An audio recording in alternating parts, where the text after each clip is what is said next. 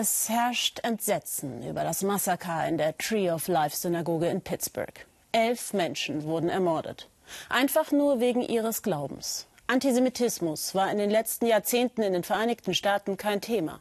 Jüdische Flüchtlinge und Auswanderer, besonders aus Europa, stießen kaum auf Vorbehalte. Doch seit dem Amtsantritt von US-Präsident Trump scheint Hass eine neue Bühne zu haben. Glas Oliver Richter.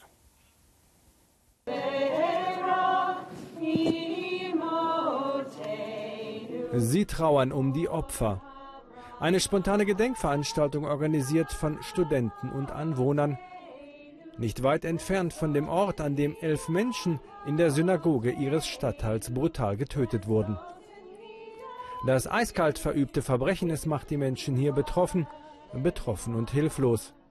Vielleicht, so hoffen sie, spendet die Gemeinschaft ja ein wenig Trost. Vor einigen Stunden haben ein paar Freunde und ich überlegt, wir können doch jetzt nicht einfach rumsitzen und nichts tun.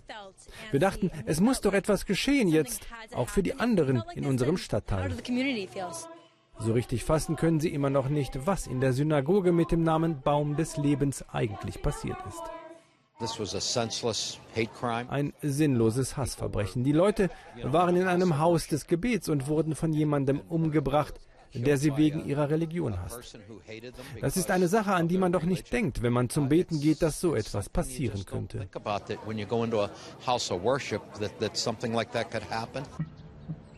Dabei grassiert der Antisemitismus in den USA.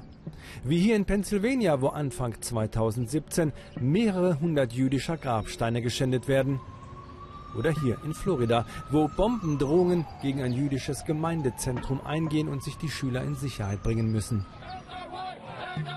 Auch viele der Rechtsradikalen, die Mitte August 2017 in Charlottesville gewaltsam demonstrieren, bekennen sich offen zu ihrem Judenhass. Die Anti-Defamation League, die gegen Diffamierung jüdischer Menschen und Organisationen eintritt, warnt deshalb, Antisemitische Übergriffe haben im vergangenen Jahr um 57 Prozent zugenommen. Der Anschlag auf die Synagoge trifft US-Präsident Trump mitten im Wahlkampf vor den Kongresswahlen. Seit Tagen steht Trump für seine scharfe und häufig beleidigende Sprache in der Kritik. Durch seine verbalen Aggressionen würden bei vielen die Hemmungen fallen, so der Vorwurf, gegen den sich der Präsident immer wieder verwahren muss. Vor Anhängern in Illinois appelliert er an die Solidarität. Wir müssen zu unseren jüdischen Brüdern und Schwestern stehen, um Antisemitismus zurückzuschlagen und die Kräfte des Hasses zu besiegen. Über viele Jahrhunderte sind Juden verfolgt worden. Wir wissen davon, haben darüber gelesen. Menschen jüdischen Glaubens haben viel ertragen müssen.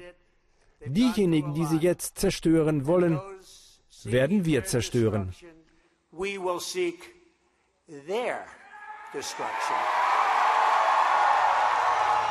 Drohungen wie diese hinterlassen bei vielen allerdings Zweifel, ob Donald Trump die sozialen Spaltungen im Land und all die Aggressionen überhaupt beenden will. In einer ersten Reaktion hatte er der jüdischen Gemeinde in Pittsburgh noch vorgeworfen, keine eigenen bewaffneten Sicherheitsleute vor der Synagoge postiert zu haben. Wir sollten die Opfer einer solchen Attacke niemals so beschuldigen, so der New Yorker Bürgermeister. Wir sollten niemals fordern, dass ein Ort des Gebets von bewaffneten Sicherheitsleuten geschützt werden muss. Das ist nicht Amerika.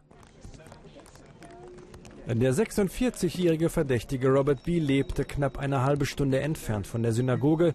Ein registrierter Waffenbesitzer, der sich in einem sozialen Netzwerk offenbar rassistisch äußerte.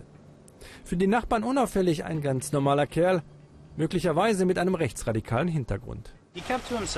Er blieb für sich, saß oft im Auto, hat geraucht, fuhr weg, kam spät wieder und hat dann seinen Fernseher angeschaltet.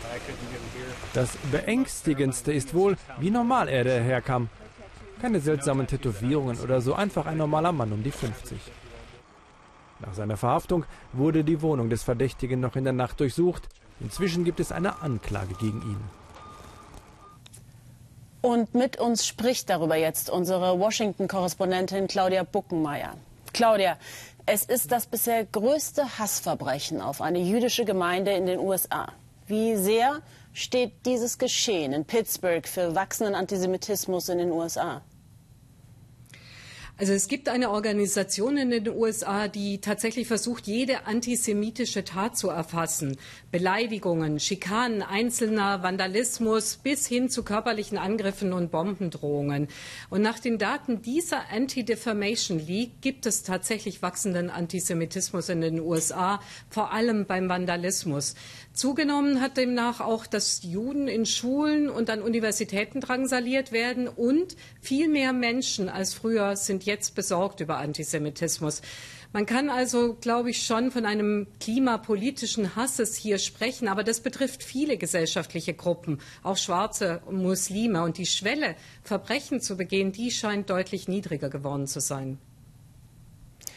Der Täter soll ja der rechtsextremistischen Alt-Right-Bewegung nahestehen. Gab es Versäumnisse der US-Politik? Aus meiner Sicht gab es schon Versäumnisse. Also vor allem bei den rechtsextremen Ausschreitungen in Charlottesville vor gut einem Jahr.